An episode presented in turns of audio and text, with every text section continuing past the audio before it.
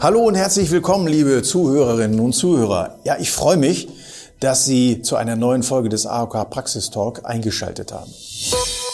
Heute wollen wir uns einem Leistungsbereich widmen, der bei uns bisher noch gar kein Thema war. Wir werden uns über die Verordnung von Hilfsmitteln und Notfalldepots unterhalten. Und dafür habe ich zwei interessante Gäste heute, nämlich den Florent Otten und Frau Merle Schimke eingeladen. Herr Otten und Frau Schimke, das sind beides mitarbeitende Expertinnen und Experten im Hilfsmittelbereich mit dem Schwerpunkt Service und Versorgungsqualität, Abrechnung. Also ich begrüße Sie ganz herzlich, Herr Otten und Frau Schimke. Ähm, Herr Otten, vielleicht sagen Sie mal bitte, welchen Aufgaben widmet sich Ihr Bereich, dass wir das mal ein bisschen konkret fassen. Vielen Dank, Herr Domeyer. Äh, ich freue mich erstmal, heute hier sein zu dürfen. Also im Geschäftsbereich Service und Versorgungsqualität sind wir für Fragen unserer Gesundheitspartner rund um die Hilfsmittelabrechnung sowie die Daten- und Versorgungsqualität da. Ja, danke schön. Frau Schimke, äh, wollen Sie vielleicht mal etwas genauer erläutern, weshalb ich ganz gezielt Sie beide heute eingeladen habe? Denn das werden sich unsere Zuhörerinnen und Zuhörer ja auch fragen. Ja, sehr gerne, Herr Domeyer. Zunächst freue ich mich natürlich auch hier zu sein. Dadurch, dass wir im engen Kontakt zu den Leistungserbringern stehen, bekommen wir in unserem Berufsalltag mit, wo der Prozess der Hilfsmittelversorgung vielleicht noch etwas optimiert werden könnte. Unser Ziel ist es dabei, die Abläufe möglichst einfach, effektiv und natürlich qualitativ hochwertig für alle Beteiligten zu gestalten. Beispielsweise kommt es immer mal wieder vor, dass Leistungserbringer Probleme haben, abgegebene Hilfsmittel abzurechnen. Gründe hierfür sind unter anderem, dass die Verordnung nicht richtig ausgefüllt wurde oder Hilfsmittel in nicht abrechenbaren Intervallen verordnet wurden. Die Krankenkasse kann die Abrechnung dann so nicht akzeptieren und der Leistungserbringer muss sich wieder an den Arzt wenden, damit dieser die Verordnung abändert oder ergänzt. Hierdurch entstehen dann vermeidbare Mehraufwände für alle Beteiligten. Gerne unterstützen wir unsere Gesundheitspartner mit Informationen und Tipps zur Verordnung und zur Datenqualität, damit die Hilfsmittelversorgung erfolgreich abläuft. Ja, vielen Dank, Frau Schimke. Jetzt muss man aber auch sagen, dass der Hilfsmittelbereich, das ja wirklich ein breites Spektrum, umfasst das und äh, da ist es durchaus auch eine Herausforderung, alle Vorschriften und Regelungen einzuhalten. Das Hilfsmittelverzeichnis umfasst, glaube ich, aktuell allein 43 verschiedene Produktgruppen. Da kann man schon mal durcheinander kommen, in denen da die Hilfsmittel der Kranken- und Pflegeversicherung zusammengefasst sind, oder? Ja, das stimmt. Von Hör- und Sehhilfen über Körperersatzstücke und diverse Pflegehilfsmittel ist alles dabei. Auch die Unterscheidung zu anderen Leistungsbereichen ist häufig schwer. Ähm, zum Beispiel bei den Arzneimitteln. Nehmen wir mal das Blutzuckermessgerät. Das Blutzuckermessgerät gehört zu den Hilfsmitteln und wird daher auch über Paragraph 302 SGB V abgerechnet. Die Blutzuckerteststreifen wiederum werden aber über den Bereich Arzneimittel nach Paragraph 300 abgerechnet. Daraus resultiert dann, dass halt beides über unterschiedliche Datensätze abgerechnet werden sollte. In der Praxis erhalten wir so häufig äh, sogenannte Mischverordnungen. Das bedeutet, dass das Blutzuckermessgerät und die dazugehörigen Teststreifen auf einer Verordnung zur Abrechnung eingereicht werden. Da aber eine Trennung zwischen den Abrechnungen nach 300 und 302 nicht möglich ist, müssen hier zwei Verordnungen ausgestellt werden. Eine für das Blutzuckermessgerät und ein weiteres Rezept für die Blutzuckerteststreifen. Das klingt nicht so einfach. Aber jetzt wollen wir uns ja heute auch über die Verordnungsfähigkeit von Hilfsmitteln unterhalten. Sind denn eigentlich alle Hilfsmittel ohne weiteres verordnungsfähig, Frau Schimke?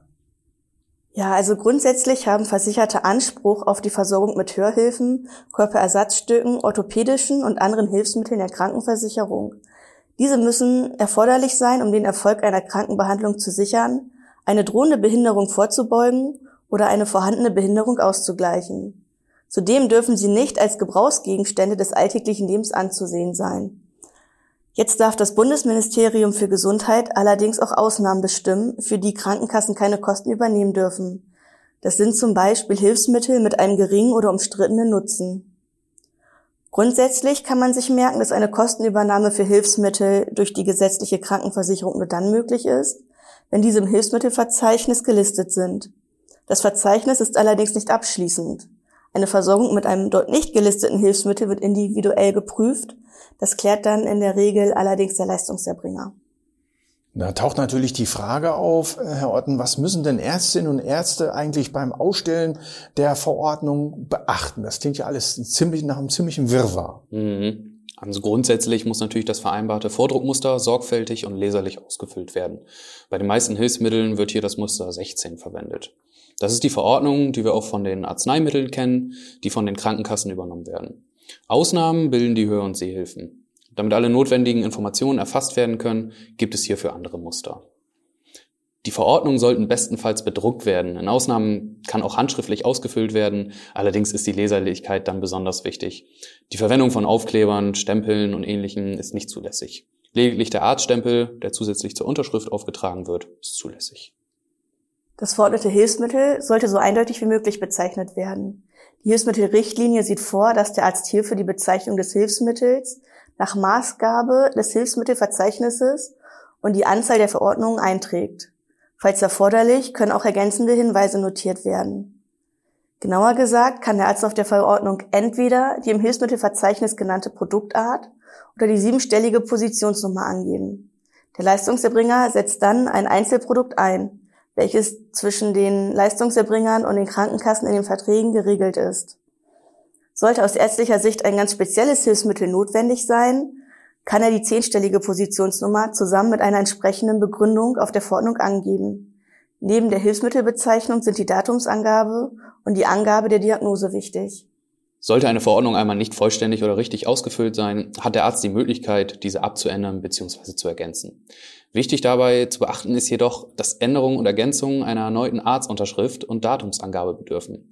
Andernfalls ist für uns nicht eindeutig erkennbar, wer hier die Änderung vorgenommen hat und es können gegebenenfalls Missverständnisse aufkommen. Im schlimmsten Fall könnte sogar ein Betrugsverdacht gegenüber dem Leistungserbringer hierdurch entstehen. Daher ist es hier sehr wichtig, nach den gesetzlichen Vorgaben vorzugehen. Wenn ich das alles so höre, da ist ja einiges zu beachten. Ähm, taucht die Frage auf, wie sieht's denn mit Hilfsmitteln aus, die für die Behandlung regelmäßig erforderlich sind?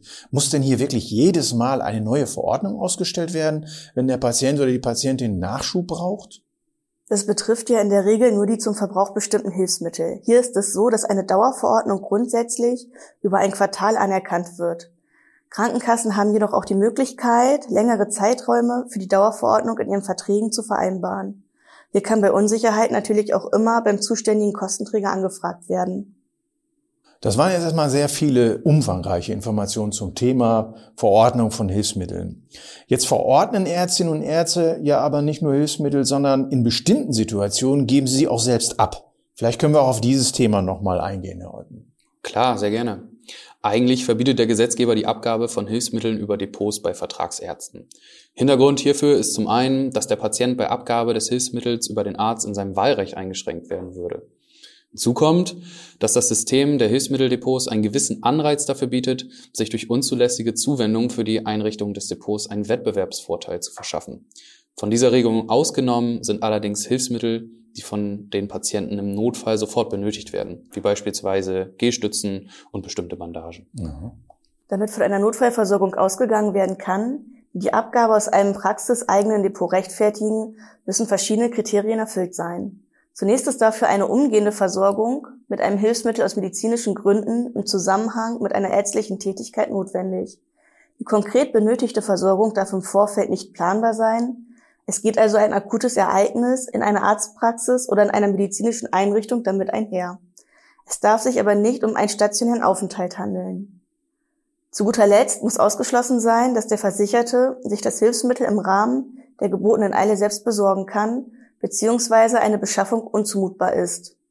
Wenn alle Kriterien erfüllt sind, ist eine entsprechende Notfallversorgung gegeben und der Arzt oder die Ärztin darf bei der Behandlung ein Hilfsmittel aus dem Notfalldepot abgeben. Wer die Regelung gerne noch einmal nachlesen möchte, findet auf der Seite des GKV Spitzenverbandes Hinweise zur Hilfsmittelabgabe über Depots. Hier ist auch eine abschließende Auflistung enthalten, welche Hilfsmittel in Notfalldepots geführt werden dürfen. Falls Sie sich also unsicher sind, ob die Hilfsmittel in Ihrem Depot abgegeben werden dürfen, werfen Sie gerne einen Blick in die Liste. Diese verlinken wir Ihnen im Begleittext. Das klingt ja erstmal alles wirklich sehr spannend. Ähm, wir haben ja nun hauptsächlich über die Hilfsmittel der Krankenversicherung gesprochen. Und zum Schluss können wir vielleicht noch mal kurz einen Blick auf die Hilfsmittel der Pflegeversicherung äh, werfen und darüber zu sprechen kommen. Welche Unterschiede gibt es da? Was ist da anders, Herr Otten? Der Unterschied ist der Anspruch. Also der Anspruch begründet sich bei den Pflegehilfsmitteln aus dem SGB 11. Demnach haben Pflegebedürftige Anspruch auf Pflegehilfsmittel, wenn diese zur Erleichterung der Pflege oder zur Linderung der Beschwerden des Pflegebedürftigen beitragen oder ihm eine selbstständigere Lebensführung ermöglichen. Man kann zwischen technischen und zum Verbrauch bestimmten Hilfsmitteln unterscheiden. Ausgenommen sind aber Hilfsmittel, die wegen Krankheit oder Behinderung von der Krankenkasse oder anderen zuständigen Kostenträgern zu übernehmen sind. Die Pflegehilfsmittel sind ebenfalls im Hilfsmittelverzeichnis gelistet. Und das liebe Zuhörerinnen und Zuhörer, kann man alles nochmal in Ruhe nachlesen. Ja, vielen Dank Ihnen beiden für die vielen interessanten Informationen rund um die Verordnung und Abgabe von Hilfsmitteln in Arztpraxen. Liebe Zuhörerinnen und Zuhörer, die AOK Niedersachsen unterstützt Sie gerne, wenn Sie in dieser Hinsicht weiteren Beratungsbedarf haben. Wünschen Sie weitere Informationen? Haben Sie Fragen, Anregungen und oder Feedback? ja, dann schicken Sie uns doch bitte einfach eine E-Mail an praxis-talk.nds.aok.de. Wir wünschen Ihnen nun alles Gute und einen erfolgreichen Praxisalltag und freuen uns, wenn Sie auch demnächst wieder reinhören. Tschüss und bleiben Sie gesund.